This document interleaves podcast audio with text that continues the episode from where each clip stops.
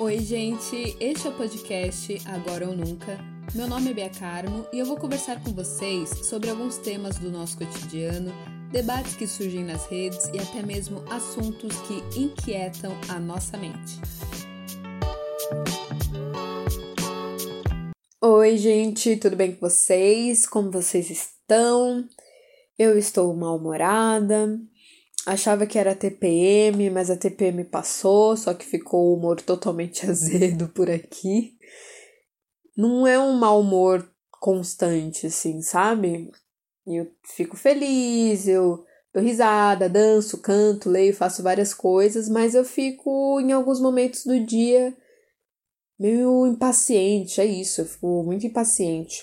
Eu tava pensando nesse episódio, no próximo episódio do podcast, convidei algumas pessoas, falei com uma galera e tal, tava super empolgada. Só que quando eu parava para gravar ou quando eu parava para desenvolver realmente o episódio assim na minha cabeça, eu não conseguia. Eu começava a ficar nervosa, não tinha muito a ver com o que eu tava sentindo, e aí eu comecei a desistir. Eu pensei sinceramente em nem fazer um episódio para essa semana, mas sabe, nem só de bom humor é composta a vida da pessoa, né? Muito menos dentro do isolamento social. Então eu falei, cara, vou gravar. E aí eu sentei, peguei o microfone e liguei. E é o que vocês estão ouvindo agora. Essa semana eu me peguei totalmente perdida na realidade, gente. De um lado, eu via notícias falando sobre o número de mortes, novos casos, cidades que estavam retornando ao isolamento. Só que aqui em São Paulo, na capital, no caso, tudo abrindo. A 25 de março está lotada. Amigos meus que estão retornando ao trabalho presencial. E eu não acompanho a notícia o dia inteiro, sabe? Eu acompanho em um momento do dia só. Às vezes, quando eu não tô muito afim, eu só olho o Twitter, assim, bem por cima e deixo pra lá. E aí eu comecei a ficar perdida. Eu fiquei, eita, as coisas estão melhorando assim, de repente, de um dia pro outro, tudo ficou bom. E eu comecei a ficar feliz. Falei, caramba, que bom. Então, daqui a algumas semanas, daqui um mês talvez, a gente já consegue viver o que, que eles chamam desse novo normal, né? Só que aí também eu vi notícias falando que os Estados Unidos abriram cedo demais e podem estar vivendo uma nova onda. Tem outras cidades aqui do estado de São Paulo que estão voltando para o isolamento, outros estados também. E aí eu fiquei perdida, eu fiquei, caramba, não, eu não sei direito o que fazer, porque aqui na capital tá tudo abrindo, o que parece que, que a gente tem que sair. Ao mesmo tempo o governador fala, não, quem puder continue em suas casas, mas tá tudo o que sentido faz você abrir o comércio se as pessoas têm que continuar em casa, sabe? Eu fico me questionando, eu fico perdida, eu acho que eu não tô entendendo a lógica do que tá acontecendo. E isso acaba me deixando cansada, sabe? Porque eu fico com essa falsa sensação de que tá tudo bem, mas não tá bem. Mas tá bem e não tá bem. E eu acho que também você que tá me ouvindo tá sentindo isso. Eu fico impaciente, eu fico desesperançosa, eu fico com medo de tudo isso, eu fico com medo do que tá para vir, porque dá a impressão que uma coisa pior vai vir, que nós vamos ficar cada vez mais tempo dentro de casa. E aí eu me pergunto, será que nós vamos ficar o ano inteiro dentro de casa? Tem pessoas que estão saindo, que eu acho que eu nem vou criticar mais, porque se eu, eu me vi perdida, eu me vi com esse sentimento de, cara, será que eu já posso sair? Então, não sei se eu posso dizer muito de quem tá saindo, né? Se a pessoa também não, não pensou a mesma coisa que eu e saiu, resolveu viver fora de casa. E é, é complicado porque eu perdi já tanta coisa. Você com certeza também já perdeu tanta coisa, e tem gente que perdeu ainda mais, que continua perdendo. Nós vamos ainda perder mais e mais. E o pior de tudo que a gente está perdendo é perder uma vida, porque quando a gente perde uma vida não tem mais volta, acabou. Não tem como recuperar isso. Quem perdeu alguém dentro desse isolamento sabe do que eu tô falando. É um luto eterno que não acaba. E são mais de 60 mil vidas. Eu falei no episódio do racismo sobre isso, que chega a um ponto que os números eles não impactam mais. A gente se acostuma, e eu acho que é isso que tá rolando, a gente tá se acostumando com isso. É diferente, é até mais impactante, assim, mais marcante, perder 60 mil pessoas de uma vez, em um dia, em um momento, em um acidente. Só que quando a gente perde fracionado, a gente vai deixando de ter essa noção, sabe? Deixando de ter a noção que cada número representa uma história, representa uma família, representa uma dor, um amor que foi deixado. Quando a gente para para analisar, por exemplo, que 60 mil pessoas corresponde a um público de um bloco de carnaval ou até mesmo a um público de um estádio de futebol, talvez a gente volte a mensurar e volte a ter uma noção maior da realidade. Só que esse número só sobe, né? Isso com certeza a nossa mente também dá uma desligada de tipo, calma, não vamos pensar tanto na força desses números, senão a gente vai pirar. E aí, para evitar que esses números continuem subindo, a gente continua aqui, a gente permanece aqui, dentro de casa, separados, distantes, só que próximos com esses sentimentos tão conflitantes, próximos nesse podcast. E sempre perseverando, persistindo nessa luta para a gente conseguir sobreviver. E aí acaba que eu fico com saudade. Eu fico com muita, muita saudade. Eu não tenho muito dom de ficar falando com as pessoas no celular, sabe? No começo, as pessoas podem até jogar isso na minha cara, podem jogar que eu me gabava, eu falava, gente, nossa, participar de chamada de vídeo é ótimo, conversar pelo WhatsApp, beleza, a gente vai super conseguir passar por isso, ainda bem que tem a tecnologia, vai ser ótimo, tá, tá, tá, tá, tá. Bom, não deu dois meses eu já não tava conseguindo mais. Falar com as pessoas no WhatsApp me deixa muito chateada. Falar com, em chamada de vídeo também, eu falo, né? Também não me excluí. Só que quando eu olho para o celular e eu vejo que a minha janela do mundo virou esse celular, virou essa telinha, eu fico chateada. É claro que conversar através dele, supre algumas necessidades, supre um pouquinho a saudade, só que aumenta mais a saudade. Não é igual, né? Não tem o olho no olho, não tem aquela sensação da presença, não tem o tocar, não tem o cheiro, não tem o abraço, enfim, não tem. O ser humano ele é naturalmente sociável, mesmo vivendo sozinho, em algum momento o ser humano ele precisa conviver com o outro, ele precisa se encontrar com o outro, nem que seja para conseguir um alimento, sabe? Tem muitos filósofos que falam sobre isso. Aristóteles falam, fala que o homem ele é social, ele é um ser social e que mesmo vivendo dentro de isolamento, mesmo estando feliz e confortável nesse isolamento, ele precisa encontrar com outro homem por uma questão até de instinto. Então, o ser humano ele, ele consegue viver em sociedade por conta disso, e isso faz até que ele consiga se aperfeiçoar, que ele comece a se potencializar, porque ele está dentro de um estado. Tem vários filósofos, eu, eu aprendi isso, foi na faculdade, há muito tempo. Óbvio que não é tão prático assim, né? Foi um resumo da minha cabeça que veio agora. E aí eu lembrei até da, de uma música da Peach, o Homem é o Lobo do Homem, essa música é muito boa, é bem antiga, bem velha, assim. E quem falou essa frase, o Homem é o Lobo do Homem, foi Thomas Hobbes.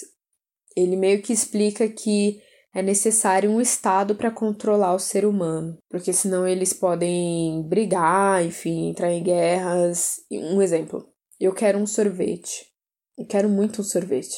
E você também quer esse sorvete e eu vou fazer o que for necessário para ter esse sorvete. E você também vai fazer. Então, por conta disso, nós vamos entrar em conflito, nós vamos brigar, a gente vai se machucar e tal. Então, é necessário que tenha um Estado que crie leis, que, que crie ferramentas, assim, de alguma maneira que possa controlar as pessoas.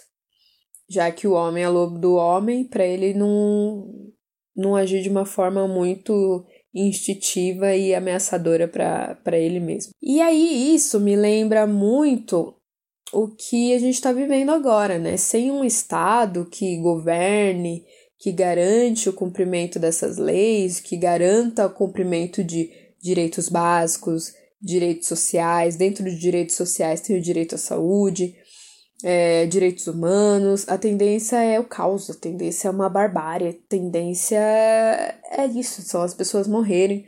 A história já mostrou isso pra gente diversas vezes e a gente tá vivendo isso de novo. E viver tempos históricos é um caos. E aí é pior ainda quando a gente liga a TV e vê pessoas no Rio de Janeiro, quando abriram os bares, né? À noite, nas ruas, todas amontoadas, sem, sem uma máscara, se gabando, totalmente no deboche, falando que que estão cumprindo o distanciamento social e tudo mais, e aí a gente vê que são pessoas que possuem condições de ter um convênio, que se ficarem doentes vão conseguir uma liminar rapidinho e um acesso a uma UTI. Só que boa sorte de todo mundo que cruzou o caminho dessas pessoas. É um absurdo a gente ver também o deboche de, do prefeito de Itabuna, que ele estava tossindo com a máscara totalmente errada, falando morra quem morrer, é um absurdo o presidente de um país dizer e daí eu sou Messias, mas não faço milagres. É um absurdo toda essa negação, todos esses olhos fechados, né? A gente não ter esse estado que esteja aqui para atuar por nós, para fazer o mínimo por nós. E aí eu tô pensando aqui, tô falando, falando, desabafando, e eu tô pensando na alegoria da caverna do Platão, ou mito da caverna, não sei se vocês já ouviram falar?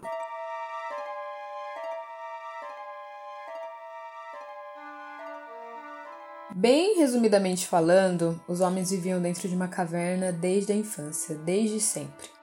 Eles estavam acorrentados e tudo era bem escuro lá dentro. Eles só conseguiam ver algumas sombras que eram projetadas por uma por uma frechinha de luz assim que entrava lá dentro. E aí teve um dia que um deles conseguiu se soltar. E aí ele teve todo aquele processo, né, de começar a andar, perceber o próprio corpo. Esse foi um primeiro mundo que ele descobriu. E aí ele foi seguindo em direção àquela luz.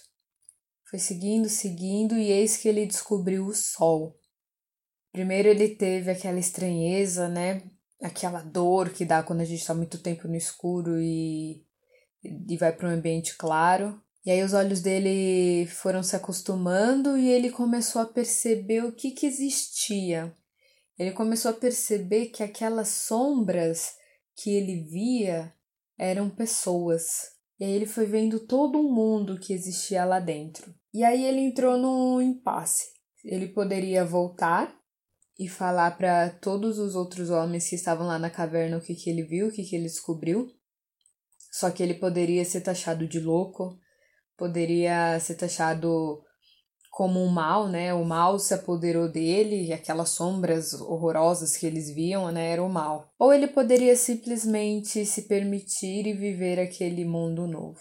Descobrir toda aquela verdade, descobrir tudo que estava diante dos olhos dele. Basicamente é isso, bem resumidamente falando é isso. O filme Matrix, ele foi baseado na alegoria da caverna, então é bem legal, se vocês quiserem, recomendo que assistam. Mas voltando para o meu raciocínio, né? Tem várias formas da gente conhecer a verdade, da gente buscar esse conhecimento. Eu costumo falar muito para as pessoas que o conhecimento ele é um caminho sem volta, é muito dolorido. A realidade não é algo fácil, não é simples. É muito cruel descobrir a complexidade, descobrir o egoísmo, descobrir a maldade das pessoas ou até mesmo descobrir tudo isso dentro de nós. É difícil fazer uma análise interna dos nossos próprios atos, né?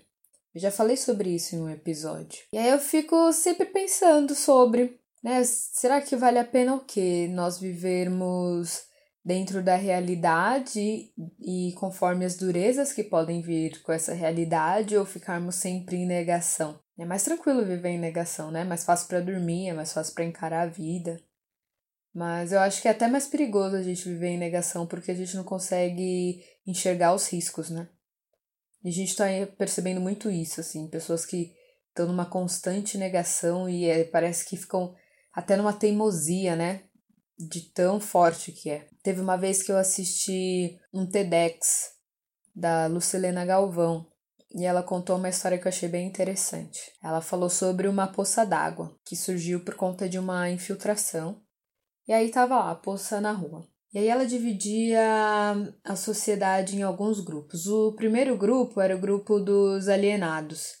É o grupo que é composto a maioria da sociedade. E aí esse grupo passava, pisava na poça, ia para um lado para o outro, fazia a maior bagunça só que eles não, não se incomodavam com aquilo, não. Eles nem se interessavam por aquele problema, eles falavam que quem tinha que resolver era quem deixou a poça lá, quem tinha que resolver era quem era responsável pela rua, pela calçada, enfim. E tem o segundo grupo, o segundo grupo é das pessoas que se incomodavam com a poça, se incomodavam com a existência dela e com a sujeira que ela deixava. E então esse grupo fazia o quê? Eles pegavam os materiais de limpeza e limpava toda a poça. Porém, um tempo depois vinha aquele primeiro grupo dos alienados, pisava, bagunçava tudo de novo.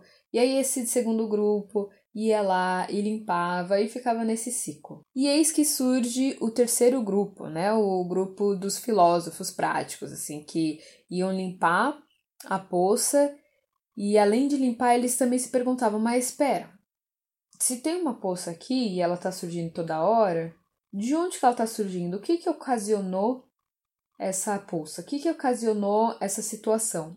E aí eles descobriram a infiltração, consertaram a infiltração e todo o problema foi resolvido. E o que que eu quero dizer? Para todo mundo fazer filosofia? Não. Só que eu acho que a gente faz filosofia de alguma maneira na nossa vida. Mas eu acho importante a gente analisar quem nós queremos ser, sabe? Quem que a gente quer buscar ser, quem nós queremos buscar para nos tornarmos. Independente de qualquer governo, assim, nós sempre temos que governar a nossa vida e a vida do outro, sabe? Tomar consciência e ir realizando as mudanças. Porque eu não quero me acostumar com essa realidade, gente. Não por negação nem nada, mas porque nós temos exemplos de muitos outros países que estão conseguindo conter a doença, países que estão se organizando e permitindo que as pessoas possam retornar, o que é possível retornar. E é por isso que eu não quero me acostumar com o caos. Eu não quero me acostumar com esses números assustadores, não quero me acostumar a passar um ano inteiro ou mais de um ano aqui dentro de casa. Eu me preocupo muito com o que vai vir depois disso tudo, porque vão ter marcas psicológicas que vão demorar ainda mais para passar, vão demorar mais de um ano, mais de dois. E conforme a gente fica ainda mais tempo nessa situação, mais essas marcas vão crescendo. E eu não quero ser também a ranzinza, a pessimista do podcast, do dia, enfim. Nem quero que esse episódio seja um episódio que te deixe triste ou sem percepção de futuro, jamais, jamais. Como eu falei na semana passada, isso vai passar, com certeza vai passar, mas tem dias que a gente só não tá muito bem, né? Tem dias que a gente não consegue manter uma positividade. Bate a raiva, bate a impaciência, a tristeza, bate tudo. Às vezes separado, às vezes bate tudo de uma vez. Não tem um final esse episódio, não tem uma conclusão. Como eu falei, foi totalmente improvisado, foi totalmente do coração. Nesse episódio tem eu falando que você não está só, que tem outras pessoas que se sentem um pouquinho para baixo em alguns dias, assim como você. Tamo juntos, eu continuo seguindo daqui, você continua seguindo daí. E eu só sei que hoje é menos um dia de tudo isso. Menos um dia longe, menos um dia de saudade, menos um dia de perdas, menos um dia.